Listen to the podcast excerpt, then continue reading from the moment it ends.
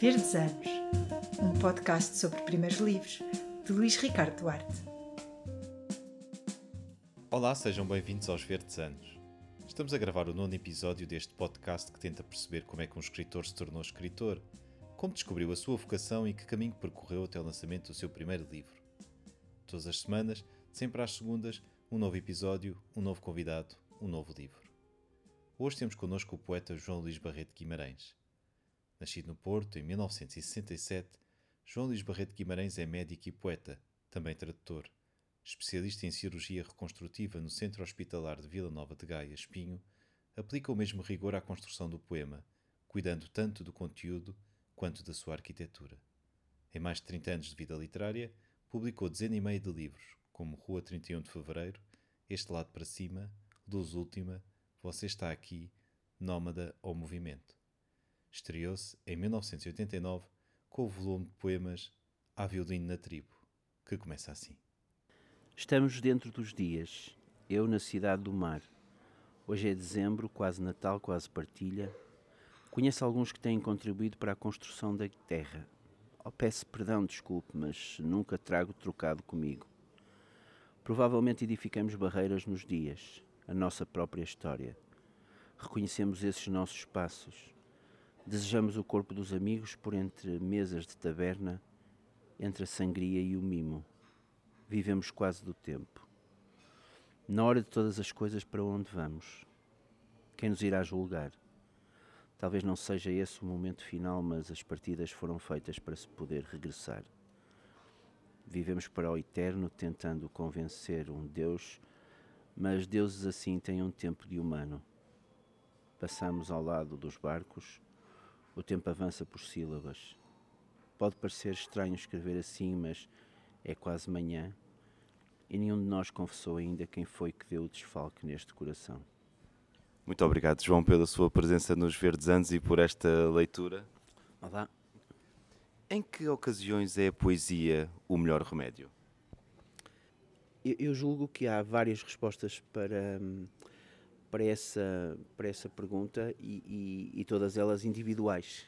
Uh, a poesia é uma, é uma relação que, o, que um escritor tem com cada um dos seus leitores e, portanto, é, é uma relação individualizada, ainda que possa existir um, um conjunto de situações semelhantes, um padrão, mas é, é, é, fundamentalmente uma relação individualizada e, acima de tudo, íntima.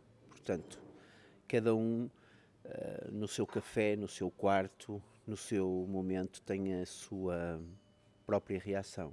É por isso que também é difícil escrever para os leitores. O poeta deve fundamentalmente escrever para si. Mas não reformularia a famosa frase dizendo um poema por dia o bem que lhe fazia?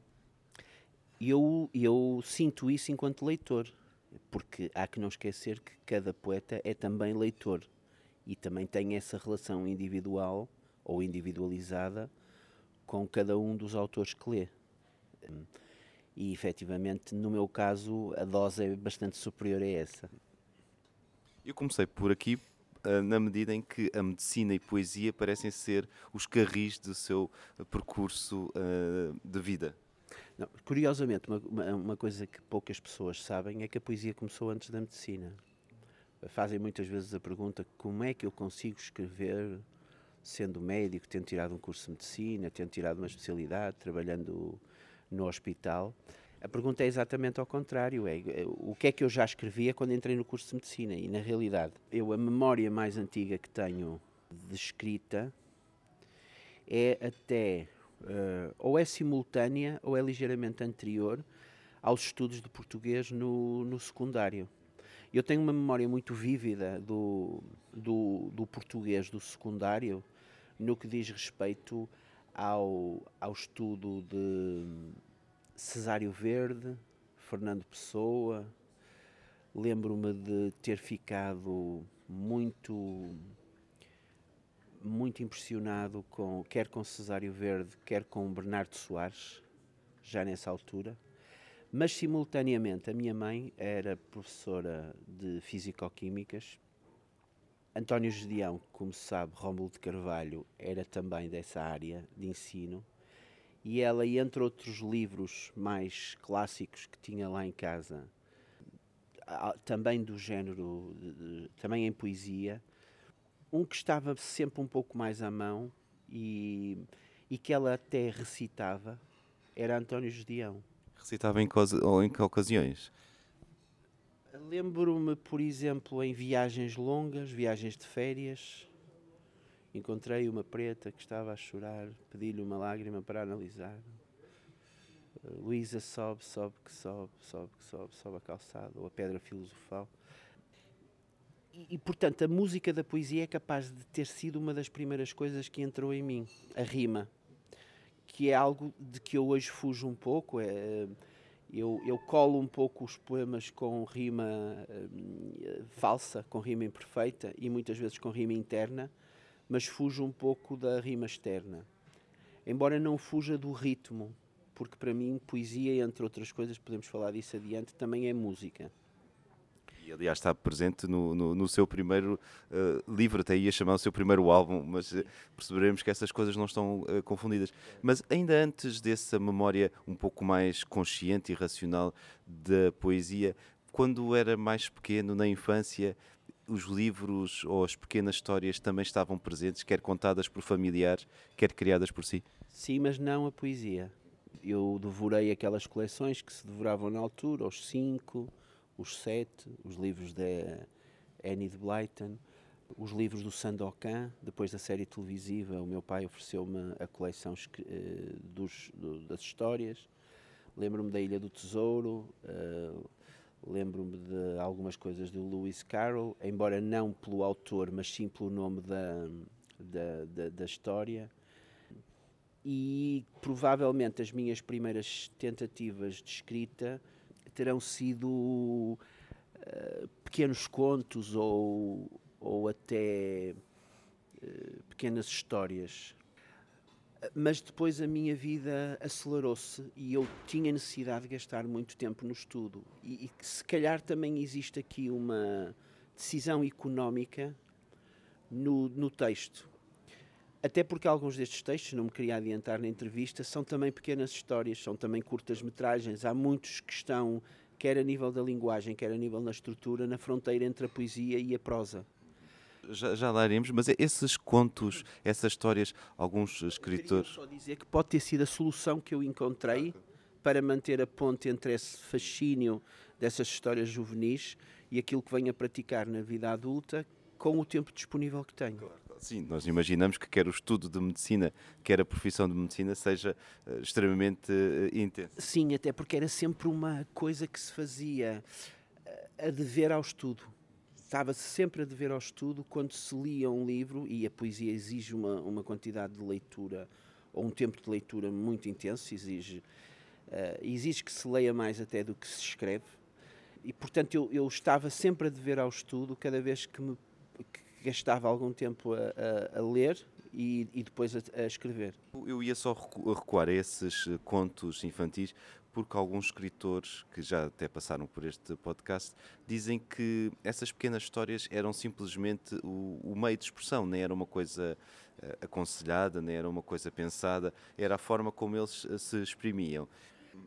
Porque me interessava naquelas histórias, e há outro nome que eu tenho obrigatoriamente de referir, que eu coloco Uh, aliás, a nível da qualidade da escrita, muito acima, mas a, a nível do, do, meu interesse, exatamente com o mesmo nível de interesse, que era, eram as histórias da Sofia de Melbreiner.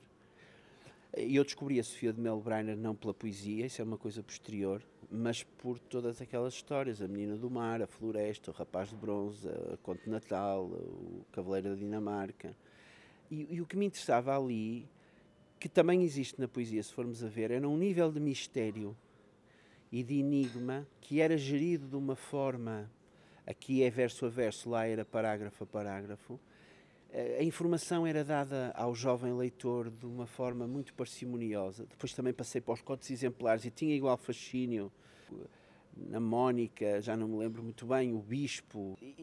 A, a forma como a Sofia eh, geria o suspense, que é uma das técnicas de escrita, e comia entregando a informação com uma escrita muito clara, em que a complicação não eram as palavras, mas sim o, mérito estava principalmente na estrutura e na gestão da informação, aquilo fascinava-me enormemente e, e talvez uh, as primeiras tentativas de escrita tenham vindo pelo lado da, da ficção, porque existe sempre aquela necessidade que um leitor tem de tentar prolongar as suas descobertas com a sua própria experiência e com, a, com as suas próprias tentativas, eh, vou dizê-lo muito claramente, de, de, imitar, de saber se sabe fazer igual ou se conseguiria. É a melhor forma de aprendizagem também. Exato. Eu li uma, li uma entrevista do Philip Larkin eh, em que ele fala do primeiro livro dele, The North Ship, em que ele diz, aquele meu primeiro livro basicamente era eu que me sentava na mesa da cozinha com o, o Yeats e o Eliot abertos a copiar os poemas deles e a mudá-los para a minha realidade. O Manuel António Pina dizia que os grandes escritores uh, uh, uh, roubam. Os maus escritores copiam, mas os grandes escritores roubam. Portanto, é, isso tem a ver com as influências e, e, e, com a forma como a leitura de um grande mestre pode funcionar como gatilho para a escrita de, da nossa própria realidade e da, da, nossa própria experiência e desencadear a nossa própria imaginação. Portanto, hum, eu, eu, eu não sei dizer, porque eu acho que não se sabe dizer isso, quanto é que do meu gosto pela literatura e do meu gosto pela escrita se deve ao que eu lia na altura mas seguramente que eu guardo com bastante carinho aquilo que eu, aquilo que eu li do ponto de vista das aventuras, a gestão que, que a Annie de Blyton fazia da surpresa, que no capítulo seguinte acontecia, aquilo era viciante, uma pessoa estava ali agarrada àquele objeto para ver o que é que acontecia naqueles túneis entre a terra e a ilha e de que maneira é que os contrabandistas podiam aprisionar os elementos do clube. E aquilo para mim era fascinante. Depois transpus isso até para séries televisivas, como Os Pequenos Vagabundos ou Verão Azul. Um, era, eu acho que era uma literatura juvenil ou infanto-juvenil que era muitíssimo bem feita. E a minha, e a, a minha semente está mais nessa literatura do que em clássicos mais sérios que depois se venham a, a, a, a juntar. E ao mesmo tempo que tenho este mistério e esta curiosidade e esta gestão da informação na cabeça, que é uma coisa que é muito importante na poesia, a forma como cada verso corta e pode surpreender o leitor na linha seguinte com um enjambement que leva o verso num sentido totalmente surpreendente até uma até uma até um verso eufórico ou disfórico no final.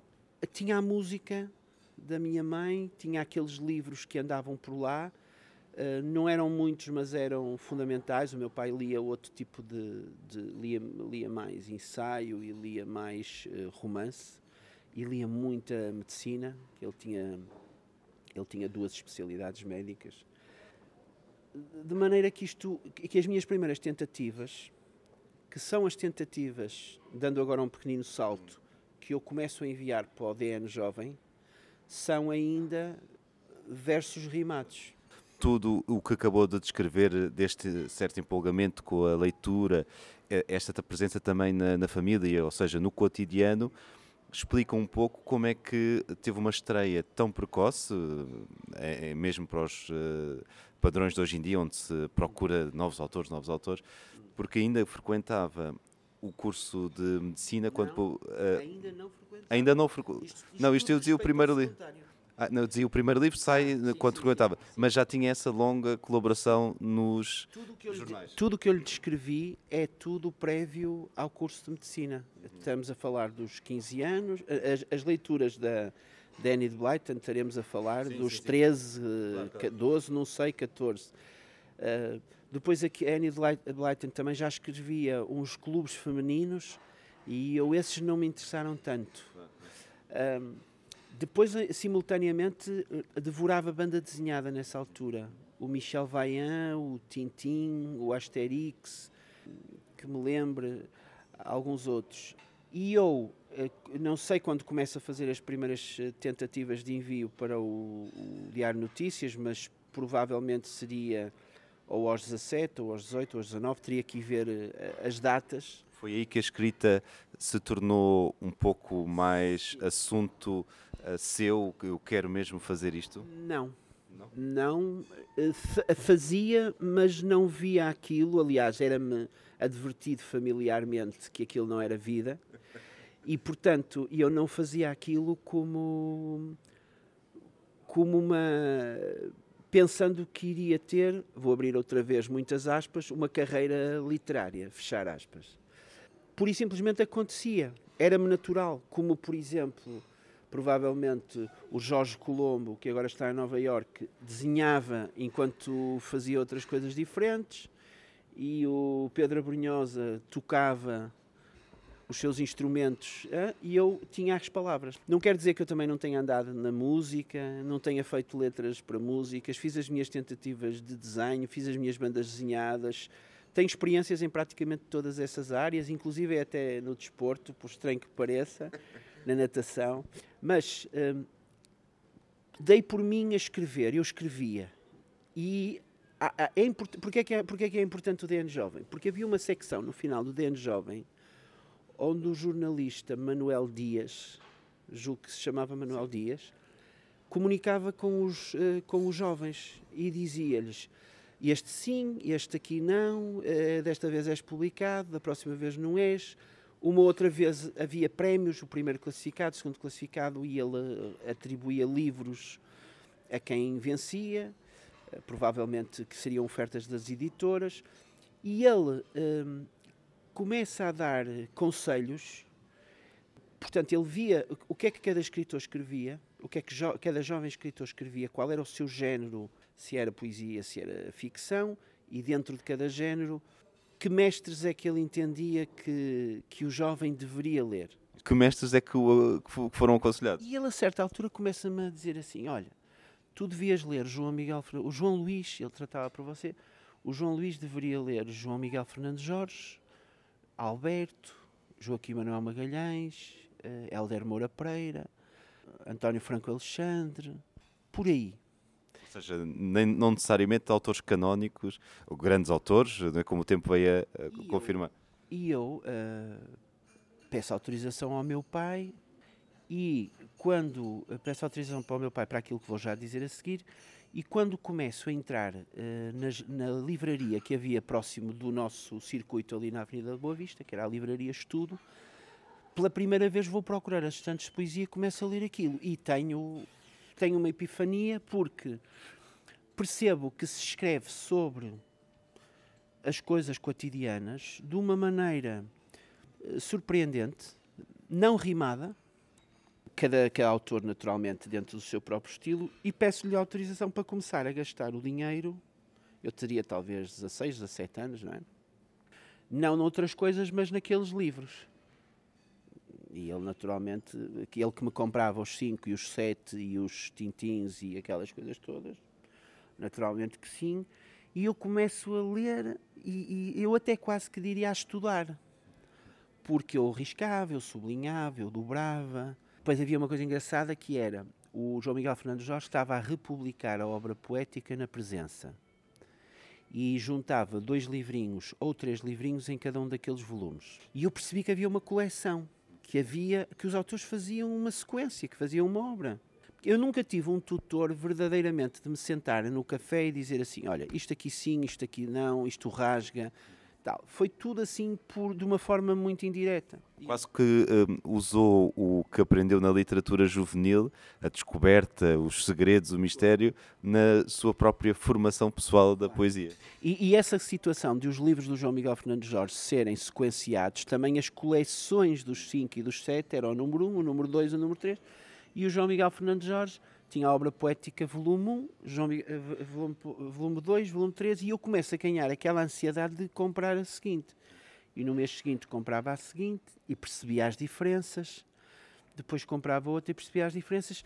E a, a obra de João Miguel é muito, é muito importante porque, como é muito povoada, quer da mitologia pessoal dele, portanto tem, tem uma experiência forte marcada, quer de uma certa mitologia coletiva, não apenas. Uh, não, não apenas portuguesa, mas mundial, começam a aparecer referências de artistas, de personagens históricas, de cidades, verso a verso, que eu não conhecia completamente. E, portanto, isso obrigou-me a sair da poesia e ir. Na altura não havia internet, mas havia enciclopédias e havia as conversas com os mais velhos e eu começo a procurar. Depois passo para outro autor e passo para outro autor e começo a enviar para uh, o Diário Notícias já não versos rimados a António Gedeão e há outros poetas rimados, mas de alguma maneira com, já com um certo apuramento de linguagem que eu ia beber a estes autores que o Manuel Dias me dizia que eu deveria ler. Mas eu li também que essa colaboração esfriou ou até foi interrompida no dia em que enviou um soneto. Ah, depois eh, para o Manuel Dias. Exato. Pois, porque naturalmente ele não era obrigado a aceitar claro. tudo e, e, provavelmente nesse caso o que aconteceu foi que quando eu regressei à poesia rimada do soneto, ele terá dito qualquer coisa, terá deixado um comentário no sentido: estavas a ir tão bem e agora estavas a ir tão bem no caminho certo e agora voltas para trás aqui com o soneto. Bom, mas em todo o caso, eu percebi que a rima era uma, a, a, a métrica era uma coisa que eu queria manter porque e eu entendia que havia qualquer coisa de música nisto até porque eu tinha as outras experiências musicais e, e gostava daquele. Se, demorei muito tempo a, a desligar-me do mundo musical lá do Porto, ainda fiz letras, cheguei a ter letras em álbuns, etc. Mas uh, queria manter a métrica, mas percebi que ia deixar cair a rima. Passou-me a interessar uma outra coisa que também é igualmente importante, juntamente com os sons na poesia, que eram as imagens.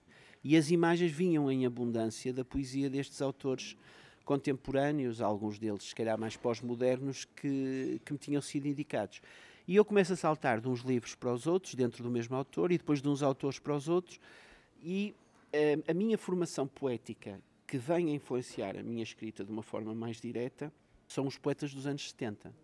Como eu depois venho realmente a descobrir que também são de algum modo, cada um traz suas, uh, os seus detalhes nesta, nesta progressão, mas que vêm a ser bastante importantes para outros poetas dos anos finais dos anos 90 inícios dos anos uh, finais de 80 inícios de 90 como seja o Luís Quintais o José Tolentino Mendonça o Pedro Mexia o Jorge Gomes Miranda se calhar o José Miguel Silva o Ricardo Nunes etc portanto há ali qualquer coisa de geracional naqueles poetas dos anos 90 depois fizeram-se ali algumas antologias à volta disto e percebe-se que há ali um fio condutor que não bebe exatamente dos anos 80, onde, onde estavam Jorge Sousa Braga, que também é extremamente importante, eh, sem desprimor, mas do ponto de vista da influência, nós vamos ali um bocadinho aos anos 70, a estes autores e à forma como eles começaram a trazer um certo cotidiano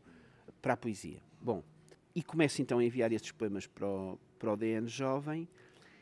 E o que é que faltava, eh, no meu entender, agora eh, analisando a minha própria. Olhando obra, para trás. Olhando para trás, o que é que faltava para chegarmos a isto que aqui está? No seu primeiro livro. No meu primeiro livro, para, este, para, estes, para estes eh, poemas que eu tenho aqui à minha frente. Faltava a forma. Basicamente faltava a forma. E isso é que é engraçado analisar porque é que estes primeiros livros têm todos esta forma de 14 versos. São 14 versos uh, revolucionados, porque não seguem sempre uma lógica de quadra, quadra, terceto, terceto, têm todas as variações. Eu fiz questão que o livro tivesse todas as variações possíveis e todas as combinações possíveis entre quadra, terceto, quadra, terceto, terceto, quadra, quadra, terceto. Ou seja, a, a, forma eh, tradicional clássica do soneto certo. é quadra, quadra, terceto, terceto, mas isso vai variando e vai sendo. Uh... Obriguei-me a que variasse, deixei, deixei cair a rima uh, de uma forma substancial, mas mantive a forma. Nós vamos já entrar no, no, no, livro, só queria fazer uma última pergunta. Isso foi uma autêntica especialização, um internato em poesia que fez, uh, uh, já entrar na, no, no, curso que fez na, na Universidade do Porto, mas uh, a certa altura viu-se com muitos poemas, quis publicar, mas fê-lo por meios próprios, pediu um empréstimo ao, ao seu pai, que felizmente conseguiu pagá-lo a muito breve trecho. Como é que foi essa aventura do primeiro livro?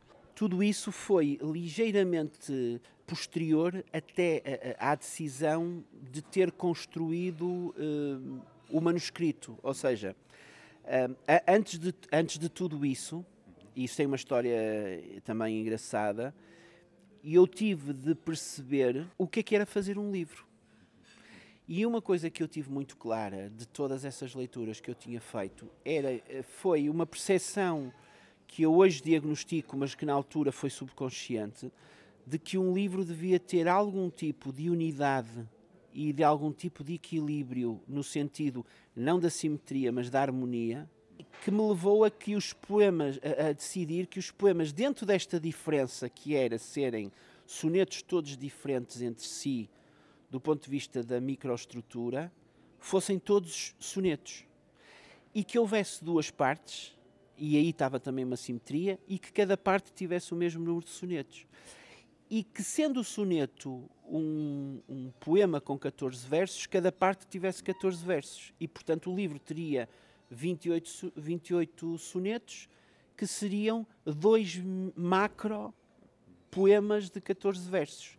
Daí que os poemas não tenham ponto final no fim e comecem com uma minúscula, porque sendo individualizados entre si, quando lidos em contínuo, apesar de cada um estar na sua página, a toda a primeira parte é um poema sobre o engano, uh, o engano na juventude, a ilusão, uh, a, a, a, procura da verdade, uh, aquilo que eu diagnosticava.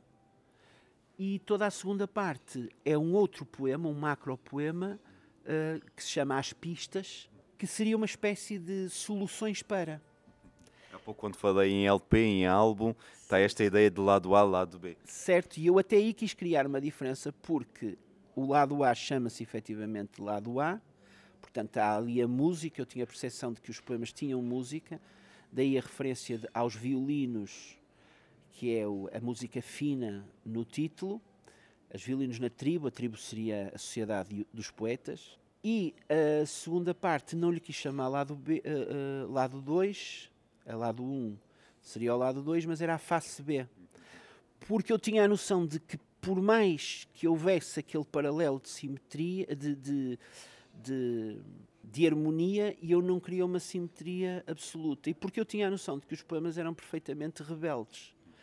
Uh, no sentido em que eh, eu vivia ali no Porto, na Avenida da Boa Vista, uh, no meio de uma, de uma filho de pai médico, mãe professora. Ninguém provavelmente estava à espera de que um dos quatro filhos escrevesse poemas. Eh, educação judaico-cristã, eh, próximo, sempre um pouco próximo da igreja e da catequese, eh, escolas públicas, tudo aquilo. Mas, e eu de alguma maneira pressentia que sim ia fazer aquele, aquele livro ou ia escrever aqueles poemas, mas queria deixar marcas de rebeldia no meio disto tudo. Nessas duas partes é curioso porque a primeira é dedicada aos seus pais e a segunda, eh, segundo em tu, a amigos, a, a companheiros da aventura. E eu percebo que isso possa resultar numa interpretação terrível do género de o engano está do lado dos pais e as pistas estão do lado dos filhos. Não, não, o meu foi a herança e a, a conquista. Mas meramente é uma questão uh, hierárquica de que eu entendi que deveria dedicar a primeira parte. Uh, aos progenitores e, e ainda, saber, ainda, antes de saber como viria o financiamento sequer para a publicação do livro, e a segunda parte para, para os irmãos, que, que eram os meus grandes amigos na altura. Nós éramos uma, éramos e somos felizmente ainda uma família numerosa, portanto sempre estive muito próximo deles. Há um discurso engraçado que também se tira uh, relativamente uh, a estes sonetos, que não fui eu que o deduzi, li-o numa crítica ao Rua 31 de Fevereiro, que é o segundo livro e que segue um padrão eh, algo análogo a este, e nesse caso existem 31 poemas para a Rua do Engano, para a rua que não existe, a Rua 31 de Fevereiro, que é, eh, se não estou em erro, eh, ou da Maria Estela Guedes ou da Maria Alzira Seixo, em que dizem que eu realmente nestes poemas a única coisa que procuro é uma arquitetura, uma casa de onde falar. E eu acho isso acho muito engraçado, porque eu começava o poema com uma minúscula, terminava o poema sem o ponto final, e a, a minha inquietação interior, a minha inquietação lírica, falava nestes versos dentro de uma estrutura poemática clássica que eram os 14 versos. Chegados aos 14 versos, a voz calava-se e passava para a página seguinte e dizia uma coisa diferente ou complementar à que tinha dito na página anterior. E, portanto, enquanto o discurso lógico, que é uma coisa que eu hoje em dia acho fundamental num poema, e, portanto, já não preciso desse alicerce exterior, que é o soneto, já falo de uma forma livre e, e uso e abuso do enjambement e o meu poema é, constru, é construído hoje em dia como se fosse uma escultura de lógica ou uma escultura de som. E ele quebra quando a lógica ou o som o mandam quebrar e resulta um objeto com a escultura que for, resultante do discurso que contém, que normalmente é um discurso que, que tem o seu fio lógico. Nesta altura eu tinha uma dispersão íntima e lírica eh, iniciática. E, portanto, eu falava dentro de uma caixinha, que era o soneto. Falava dentro daquelas paredinhas. E assim falei no segundo livro. E o que é que se nota no segundo livro e, fundamentalmente, o que é que se nota no terceiro? Que eh, vamos só um bocadinho mais até aí, porque têm esta mesma estrutura, os três primeiros livros. É que os poemas do terceiro livro explodem por dentro contra aquelas paredes, porque querem não ter aquela forma e cingem-se àquela forma porque a forma era o soneto. E, portanto, isto no fundo, o soneto do primeiro livro passou de Andaime para o terceiro livro, que era um espartilho.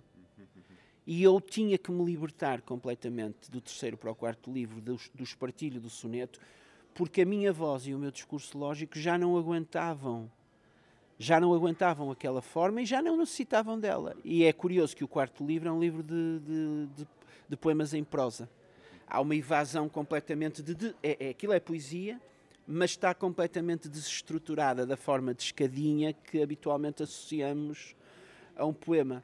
Porque, porque, o discurso, porque o discurso poético e a voz poética cresceram a um nível de maturidade que já não precisavam daquela ajuda temos que ter uma conversa sobre os segundos e terceiros livros e esses momentos de viragem de, uh, de, da sua poesia e, do, e, dos autores, mas uh, escolheu, como eu há pouco referi, fazer uma edição de, de autor. Foi uma decisão uh, consciente, uh, propositada ou uh, quis pôr mãos na massa e, e, e, avançar? Não, é exatamente reflexo da mesma situação que me levou a ir aproveitando todos os encontros que fui tendo na vida, como por exemplo esse com o Manuel Dias. E eu nem sequer sei como é que soube que se mandavam poemas para o Diário de Notícias. Eventualmente, eu tenho uma vaga impressão que é a seguinte: os, os jornais que o meu pai comprava no Porto não se vendiam no Algarve. E há uma altura que vamos de férias grandes para o Algarve, ele tenta comprar, não encontra e, em alternativa, traz o Diário Notícias. E eu folhei o Diário Notícias, eventualmente, eu julgo que aquilo era à sexta-feira, não tenho muito bem aquela memória. Mas num período de várias semanas de férias no Algarve, há um dia em que eu folhei o, o Diário. Ah, não, era a segunda, acho eu nós esperávamos ansiosamente que aquilo chegasse, portanto, ou era no primeiro dia a seguir ao fim de semana, ou era no último dia da semana. E eu folheio aquilo e apercebo-me que existe, apercebo-me que existe aquele suplemento e é assim que eu tenho noção e é daí que eu tomo a iniciativa de pegar nos meus versos rimados e começar a enviar para lá. Isto é um aspecto positivo da dicotomia norte-sul. Quiçá. Bom, e então, como eu nunca tive ninguém que se sentasse comigo na, no café, poeta de, nenhum poeta de café, nessa fase, depois venho a ter grandes amigos, mas nessa fase inicial, não tenho ninguém que, que, que, me diga, olha, este poema sim, este poema não, também não tenho ninguém que me diga esta editora sim, esta editora não. Eu eu, eu, eu comprava aqueles livros da presença do, do João Miguel Fernandes Jorge e, e, comprava livros da Assíria Alvim, mas nessa fase inicial não supunha sequer que um pequeno autor pudesse enviar livros para lá, nem sequer que pudesse enviar livros para críticos. Eu depois vou-lhe contar uma história relativamente aos, aos críticos, não se esqueça disso depois de me perguntar, porque ainda hoje há críticos, e há especificamente um crítico, que não vai muito à bola comigo por causa de uma oferta que eu lhe fiz do primeiro livro. Eu vou-lhe já explicar isso para não estar a adiantar agora em demasia. Talvez não lhe diga quem é, mas conto-lhe a história. Uh, fica, fica a história. fica a história. Bom, e então nessa altura eu não conhecia ninguém nas livrarias, nas editoras. E os meus pais eram, eu digo eram porque não só o meu pai já faleceu, como esta pessoa que eu vou dizer também já faleceu. A minha mãe está viva uh, e eles eram padrinhos de casamento da pintora Armanda Passos e portanto nós tínhamos um acesso muito fácil à Armanda Passos. A Armanda Passos vinha à nossa casa jantar, nós íamos ao ateliê dela vê-la pintar. E não sei como é que ela soube que eu fazia estes, uh, estes versos. Eu já andava a estruturar o Há Violinos na Tribo em duas partes de 14 sonetos, destes sonetos. Eh, isto chama-se soneto só por empréstimo. E há um dia em que ela me diz uh, para eu lhe levar os, os, poemas. Portanto, uma pessoa da pintura, não da literatura. Eu levo-lhe uh, o, o, livro, escrito à máquina, não havia computadores, era uma, eu durava escrever à máquina. Eu inicialmente contava o número de, verso, de palavras e de letras para que os poemas acabassem sensivelmente sob a forma de um quadrado. Agora, claro não havia o justificado como os, como os computadores têm hoje. Eu, eu, tinha, eu tinha aquela noção de que era aquela caixa de discurso de onde eu falava. Não sei se isso até não virá da banda desenhada. E ela uh, pega naquilo sem me dizer nada e entrega a um jornalista do jornal de notícias chamado Arsénio Mota. O Arsénio Mota gostou, aparentemente, e entregou aquilo ao, ao poeta Fernando Guimarães. E o primeiro poeta que lê alguma coisa da minha obra é o poeta Fernando Guimarães, que felizmente ainda está vivo. O Fernando Guimarães eh, gostou, ele vem a escrever depois sobre vários livros meus para o Jornal de, para o Jornal de Letras e entrega o livro, veja como as coisas são, à poeta Inês Lourenço. Isto tudo sem, sem, saber. Sem saber. E então eu recebo uma. Eh, entrega o livro à poeta Inês Lourenço e eu recebo da Inês Lourenço uma eh, carta, uma carta pedido, para publicar quatro poemas na revista IFAN número 4, que são eh, Cheguei há pouco do amor, Cidade de Gaivotas Loucas e Luzes Cegas. Este é o momento da terra quando o riso nasce perto de casa e uh, aqui no final do livro uh, mais dois que, que, são recebemos notícias de Noé um casal de pássaros macho e fêmea e sabes minha amiga esta vida é como um barco a boiar. Curiosamente só para percebermos a, a, a acuidade de leitora da Inês Lourenço dois destes quatro são os dois poemas que eu venho a selecionar agora na antologia como representativos do seu percurso, a antologia que celebra os 30 anos de percurso literário.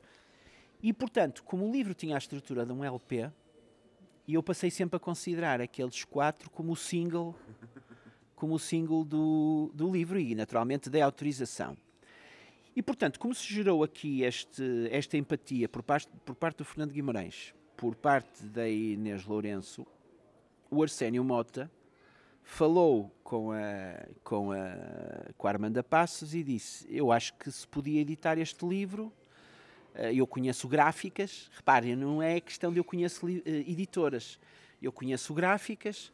Claro que isto custa, custa dinheiro, orçamentou-se a coisa e custava 125 contos. Bons tempos para as gráficas. Exatamente. Isto custa dinheiro, mas podemos editar. Então, uh, se houver dinheiro e tal e tal. E a, e a coisa voltou à Armanda Passos, que ficou ali com a criança nos braços. De maneira que ela organizou um jantar em casa dela, com muita pompa e circunstância, convidou o Arsénio Mota para jantar, convidou os meus pais, os meus pais foram assim já um bocado desconfiados do que é que, que, é que ia acontecer, e com muita pompa e circunstância, o Arsénio faz um, uma intervenção dizendo que, que era que era uma coisa muito nova, muito, muito inovadora, que era uma escrita que não existia, que era preciso publicar, assim a tentar. E o meu pai fica assim um bocado encravado, porque aquilo era muito dinheiro, na altura, representava uma parcela muito forte do vencimento dele no hospital. Nós éramos quatro irmãos e eu ia ter ali um tratamento de exceção relativamente aos outros. E ele também não demorou assim muito tempo a pensar e logo no dia seguinte disse: Olha, podes eh, mandar avançar, que eu e a tua mãe tivemos a falar e, e vamos, vamos te publicar o livro.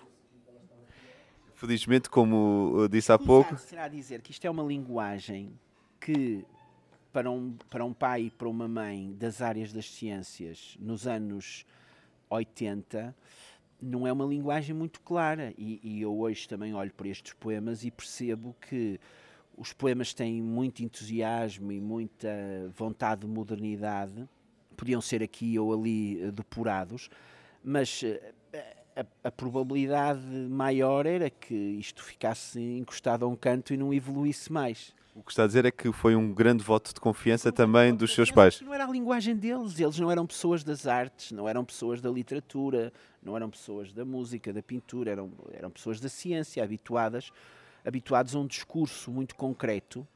Embora existisse literatura em minha casa e, e eu não sei até que ponto é que a minha mãe pode até ter sido fundamental na conversa noturna que seguiu àquele jantar para que as coisas se concretizassem. Mas eh, eu, eu, eu fiquei surpreendido, mas satisfeito, porque não era fundamental para mim editar, nem eu sabia que existiam editoras, nem nada. Bom, o que é um facto é que a coisa depois não parou por ali. A Armanda, a Armanda Papassos fez a capa, fez a capa uma, um, uma pintura que se chama Aprendizagem, nada mais propício. A minha professora do Liceu de Educação Física, de Educação Visual, onde eu tinha notas muito uh, disciplina a qual eu tinha notas muito boas no Garcia da Horta que, que é a pintora Helena Abreu fez o desenho do autor para a badana e o Arsénio enviou para o professor Arnaldo Saraiva que era o representava aqui não o poeta mas o crítico literário uh, e pediu-lhe um prefácio. E o professor Arnaldo Saraiva escreveu uma carta dizendo ah eu não tenho tempo para fazer o prefácio mas manda, eh, desenvolve ali três ou quatro parágrafos. Uh, imaginamos, não, imagine, uh, ou cinco parágrafos, faz de conta, ou cinco frases, das quais quatro eram muito positivas e havia um mas. É, Agradou-me menos uma certa atenção ao bonitinho, uma coisa assim, desse género e tal. E, e o, e o Arsénio veio ter comigo todo preocupado e disse assim: Ó oh, João Luís, olha, nós temos aqui este, esta carta. E eu já perguntei ao professor Arnaldo Saraiva se, mesmo não sendo um prefácio ou um pós-fácio, nós poderemos utilizar isto como, como no livro. Ele disse que sim. Nós temos aqui uh, esta frase, como está a ver, não é totalmente elogiosa como todas as outras, as outras eram extraordinariamente elogiosas. E eu disse: não, isso publica-se tudo. E ele ficou muito admirado com aquilo. Eu disse: Não, é opinião, se é a opinião do, do senhor professor, publica-se tudo. Bom. Já temos, do, já temos dois nomes para excluir uh, na procura do crítico, o Fernando Guimarães e o Arnaldo Saraiva. Quer explicar só, contar só uh, rapidamente esse episódio para também depois fecharmos a nossa conversa? Pronto, o que é que acontece depois? Isto é impresso na gráfica Firmeza. A minha mãe empresta-me o Volkswagen Brasília dela para eu ir. Portanto, eu já teria 18 anos, porque já tinha carta. Eu vou à Rua da Boa Vista, levo os 125 contos para pagar, trago os 500 exemplares, chego ao meu quarto, coloco os 500 exemplares em cima da cama. O meu irmão entra no quarto e eu digo-lhe assim: ele chama-se Serafim Miguel. Oh Miguel, e o que é que eu vou fazer com isto? Porque eu também não tinha o canal de distribuição, eu não tinha nada. Não tinha editora, não tinha crítico, não tinha nada. E, uh, pois, eu não sei o que é que tu vais fazer com isto, olha, não sei mesmo. Ele era, de, ele era um ano mais um ano mais velho que eu, um ano e meio mais velho que eu, estava dois anos à minha frente na medicina. E eu deito-me ali a pensar no assunto, a olhar para os livros. O livro estava bonito, mas eu não sabia o que é que lhe havia de fazer. Como é que eu vou pôr isto nas lojas? Eu não posso ir pelo país fora a entregar isto nas lojas. eu tinha um total desconhecimento, total desconhecimento da máquina editorial e eu interessava-me na escrita. E ia de acontecimento em acontecimento com a ajuda e com o entusiasmo das pessoas face àquilo que estava escrito. Lembro-me da Inês Lourenço. A Inês Lourenço tinha-me escrito uma carta onde me apresentava o single do próprio álbum e eu escrevo-lhe uma carta e, disse, e digo, oh Inês, eu estou nestas circunstâncias, tenho isto aqui e tal. E ela diz, ah não, venha tomar um café comigo ali ao Café Avis. E eu vou tomar um café com ela ao Avis, levo-lhe um exemplar do livro, ela achou o livro muito bonito e depois faz uma coisa extraordinária que é de uma amizade uh, suprema. Abre o livro de endereços dela, o livrinho de endereços, como o Gabriel o Pensador, abre o livrinho de endereços e começa a dizer assim: João Luís, escreva aí. E dá-me um a um o nome de dezenas e dezenas e dezenas e dezenas e dezenas e dezenas de poetas que, eh, dos quais ela já possuía o contacto, até porque tinha a revista e já os tinha publicado, e dizia-me: olha, sabe, existe uma coisa que são os suplementos literários dos jornais. Você manda para lá e, e, e pronto, e, e, fica a aguardar uma opinião. Se eles falarem do livro, depois os leitores veem o livro e vão às livrarias e compram. E então faz duas coisas, que é põe-me em contacto com a distribuidora SCL ou CDL, que era quem lhe distribuía a IFAN, onde eu vou entregar os, os exemplares para eles fazerem a distribuição e percebi pela primeira vez o que é que era um contrato de distribuição. Dá-me aquelas moradas todas e eu utilizo a mesada seguinte para comprar envelopes e selos e mandar aquela, aqueles livros todos aos críticos e aos poetas, e é aí que entra aquela história que eu vou já contar, e põe-me em contacto com uma jornalista do Comércio do Porto, Ana Maria Sapaz, não, não tenho uma recordação completa, que organiza uma, um lançamento do livro convidando um poeta chamado António de Almeida Matos para fazer uh, a apresentação do livro e uh, aí percebeu-se que havia ali uma primeira oportunidade de venda e aí como era uma certa novidade no, no, no, na família e nas amizades há um conjunto muito grande mesmo muito grande de, de amigos que acorrem a essa apresentação o António, o Arsénio Mota fez ali as contas e percebeu quanto é que deveria vender-se cada, cada exemplar, não sei quantos escudos é que aquilo custava na altura, e ele é que divide o valor pela edição e tal e determina o preço conforme os valores de mercado. Vendem-se logo ali uma série muito grande de apresentações e eu no dia seguinte chego à beira do meu pai e entrego-lhe aquele dinheiro e ele disse: Epá, então ontem ainda anteontem, eh, ou há uma semana atrás, te tinha dado, eh, te tinha emprestado ou dado os 125 contos e tu agora já me estás a dar aqui 40 contos ou 45 contos. E ele aí. Eh, ficou impressionado. Ficou impressionado. O, o, e eu, eu senti-me muito cómodo relativamente aos, aos meus irmãos. E essa foi, foi essa parte. Quanto à questão dos livros, e eu disse assim, e eu perguntei à Inês, e como é que se faz? Ah, o João Luís mete assim uma dedicatória e tal e coisa. E então eu há para lá um, senhor, que eu não vou estar aqui a dizer quem é, a quem eu escrevo, sei que é para fulano de tal, uh, o, meu, o meu livro, uh, depois diga-me se gostou. Com este tipo de inocência. E vinha saber mais tarde que ele ficou ofendidíssimo e nunca escreveu sobre a minha obra, porque, porque eu tive uma abordagem do ah, depois diga lá se gostou. Pronto, fica... Mas isto são vicissitudes da, da o... inocência e da juventude. A última pergunta deste podcast é sempre que conselhos dá a jovens escritores. Um deles será certamente não ponham nas dedicatórias. Diga-me depois se gostou. Ponham a coisa mais anódina possível, assinem o seu nome e se calhar ponham a data. Mas eh, é evidente que, que eh, há alguma, pronto, modéstia à parte, há algum mérito os poemas haviam de ter para em cadeia irem passando de nome em nome, porque depois, depois tudo muda a partir do segundo livro. Efetivamente, o segundo livro é muitíssimo mais fácil de editar que o primeiro. Há, há ali, há ali toda uma barreira que é necessário transpor. Hoje em dia, isto é feito pela internet ou é feito pela, pela proximidade que todos temos uns aos outros, todos temos os contactos uns dos outros, pelas redes sociais, e portanto isto é quase arqueológico e anedótico aquilo que eu estou a descrever. Mas, eu, eu... mas é conquistado passo a passo. Mas dessas ofertas da Inês Lourenço resultam cartas lindíssimas, cartas que coisas maravilhosas que eu lá guardo. E depois eu conheci gente extraordinária do Pedro Tamen, do Alberto, coisas incríveis. Eu podia quase nomeá-los a todos. Eh, chego a estabelecer eh, amizade com o João Miguel, amizade não diria, mas chego a estabelecer uma boa correspondência com o João Miguel Fernandes Jorge. E uma das pessoas que me responde é o Egito Gonçalves, que é, é um. É, eu nem tenho adjetivos para o classificar. Ele era, ele era absolutamente extraordinário. Era um era um indivíduo completamente avant la lettre em tudo e tudo isto, toda esta paixão que nós hoje em dia temos pela poesia de leste e pela poesia escandinava, ele já tinha desbravado e traduzido e, e vasculhado isso tudo. E ele escreve-me muito, muito, muito, muito animado com o Há Violinos na Tribo e não é por acaso que o Rua 31 de Fevereiro e que o Este Lado para Cima venham a ser publicados na Limiar, e só não continuo na Limiar porque ele infelizmente faleceu e portanto a editora terminou.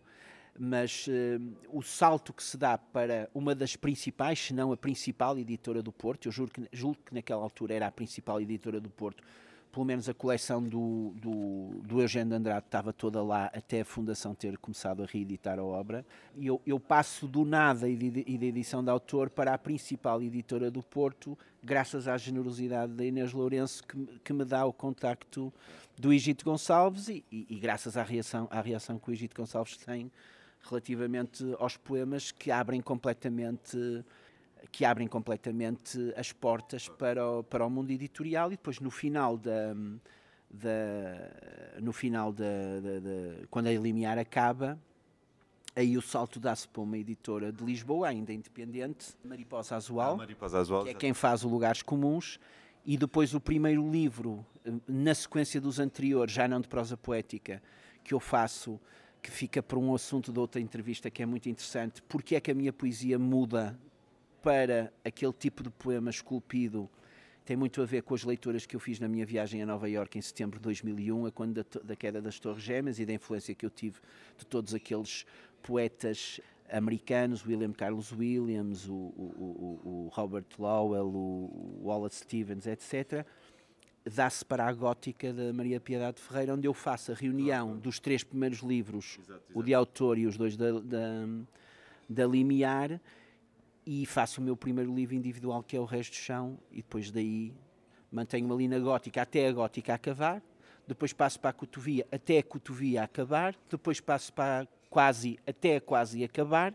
Portanto, eu mudo sempre de editora não porque não porque não possa publicar lá o segundo, ou no, ou no, caso da Gótica, o terceiro livro, mas porque as, as, vicissitudes editoriais dos anos 90 levam ali ao encerramento de uma série de editoras até o Francisco José Viegas reunir na Poesia Reunida 2011 todos estes sete livros que eu descrevi para trás e agora, felizmente, com a, com a, estou numa editora absolutamente extraordinária que é a Quetzal.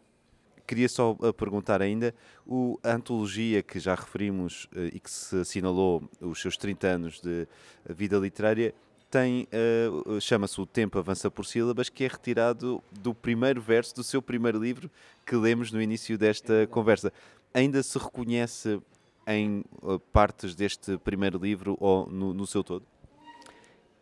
Eu reconheço-me na quase totalidade do livro. Um, a, a, próxima edição da Poesia Reunida, que eu julgo que irá acontecer uh, entre 2024 ou mais tardar 2025, irá incluir estes 11 livros que saíram até agora e provavelmente o próximo, o 12 que vai sair em janeiro de 2023.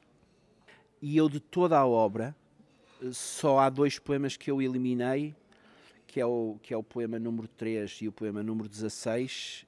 Uh, deste livro de estreia. Deste livro de estreia. Todos os outros eu optei sempre por eh, fazer aquilo que que eu vi ao Herbert Welder, que era reescrever, reescrever, reescrever, um, e muitas vezes basta, é, é, extraordinário. Às vezes basta mudar uma palavra ou um corte de, ou o sítio onde um verso se corta para que o poema fique maravilhoso e fique completamente diferente. Mas é evidente que é preciso descobrir qual é essa palavra e qual é esse corte, e isso faz-se com um apuradíssimo trabalho de revisão e não desistindo. E eu fiz várias tentativas para mexer nestes dois poemas que eu lhe referi, e a percepção que eu tive foi que teria que mexer tanto no poema que o poema deixava de ser o mesmo poema. E eu aí achei que não era honesto. O, na altura, o Egito Gonçalves falou-me de um escritor de leste que o que fazia era o seguinte: transformava os poemas de que não gostava nas revisões quase em fragmentos gregos. O que é que ele fazia? Mantinha a parte que gostava e no sítio dos versos de que tinha deixado de gostar e que a maturidade, a maturidade dele não tolerava, ele pura e simplesmente abolia esses versos e substituía-os por pontos. Ficava a linha numa, numa enorme reticência, dizendo havia aqui qualquer coisa, mas com o tempo perdeu-se. E eu achei que não iria fazer essa solução porque eu tenho muita preocupação da originalidade. E, não, e, sendo uma coisa que eu tinha ouvido dizer, já não era uma solução minha e, portanto, eu por aí não iria. Deixar o espaço em branco não era uma solução, porque era fundamental que os, que as, que os, que os leitores percebessem que aqueles poemas tinham que ter a mancha gráfica de sonetos e deixar a página em branco, ou parte da página em branco, sem perceber que ali havia uma quadra ou ali haveria um terceto, também não era uma solução. E, portanto, como eu, como eu percebi que tinha que mudar versos inteiros e transformar estes poemas noutros poemas diferentes, que não meramente mudar uma palavra ou mudar uma ordem ou pôr muitos parentes ou tirar muitos parentes, eu acabei por abandonar aqueles dois poemas. Portanto, a resposta à sua pergunta é: de todo, dos restantes 26, embora tenha apenas selecionado dois para a poesia, para a antologia, porque eu também me obriguei a ter apenas 100 poemas na antologia, dos quais 50 da fase pré-Quetzal, portanto isso já restringia significativamente e nesses 50 teriam que caber sete livros. E eu optei por fazer uma coisa por, por fazer uma coisa gradativa, que era dos livros que têm sonetos, iria colocar apenas dois do Violinos na Tribo, cinco do Rua 31 de Fevereiro e cinco do Este Lado para Cima. Depois o que eu fiz na edição eh, brasileira, em que me deram carta branca para fazer não 100 poemas, mas 150 poemas, foi acrescentar mais alguns do conjunto dos sonetos, porque eu depois, a partir do momento em que editei o 3 na Gótica, eu passei a ler este, e, e do momento em que eu aboli estes números uh, do primeiro livro, eu passei a ver estes três livros como um tríptico. E, portanto, o que eu fiz quando tive a possibilidade de acrescentar mais poemas uh, na edição brasileira foi ver do tríptico e não do Violinos na Tribo quais eram os dois, ou os três, ou os quatro poemas que me aumentavam a cota desta parte da obra que estava que, que eu pensava que, que o tempo tinha defendido melhor, que eram mais maduros. E entendi que não era do Violinos na Tribo, mas sim dos outros dois. E eu, quando fiz a antologia de poemas uh, sobre gatos, nós agora temos que terminar a entrevista, senão eu vou-lhe contar 300 mil histórias. Quando eu fiz a antologia de poemas sobre gatos, que também tem uma história muito engraçada, mas para resumir, o Eugênio de Andrade estava a visitar uma exposição de gatos em Gaia, onde a minha mãe, também criadora de gatos persa, tinha gatos em exposição. E lhe disse, quando ele parou à frente do stand dela, das gaiolinhas dela, que tinha um filho que estava que escrevia poesia, que estava a organizar uma poesia sobre gatos, e ele me convidou para a casa dele. Quando eu fiz a antologia uh, uh, de poemas sobre gatos, o Eugênio Andrade convidou-me para, para, para, para, a casa dele, selecionamos lá poemas de uma vastíssima biblioteca com muitos escritores franceses, muitos poetas franceses e latino-americanos que ele lá tinha, não tanto anglo-saxónicos, isso somos mais nós, mais a nossa geração. E ele disse-me assim: Sabes, João Luís, eu aqui atrás tenho os, poetas, os poetas que eu mais gosto e que eu ando a ler. Está a ver aqui? Tenho aqui o Rua 31 de Fevereiro e tenho aqui o Este Lado para Cima. Eu não tenho aqui o Há Violinos da Tri porque isso ainda não é poesia. Muito obrigado, João, pela presença nos Verdes Antes e por esta um, ótima conversa. Vamos terminar lendo um início de um desses poemas que eh, ficou só na primeira edição do Há Violinos na Tribo. Ainda não entendi lá muito bem esta tua forma de escrever. Eu sei, bem sei. Nós somos os nossos gestos, quase actos, apenas forças. Mas posso só fazer uma pergunta? Porque escreves na primeira pessoa. Quantos mitos inventaste até ontem?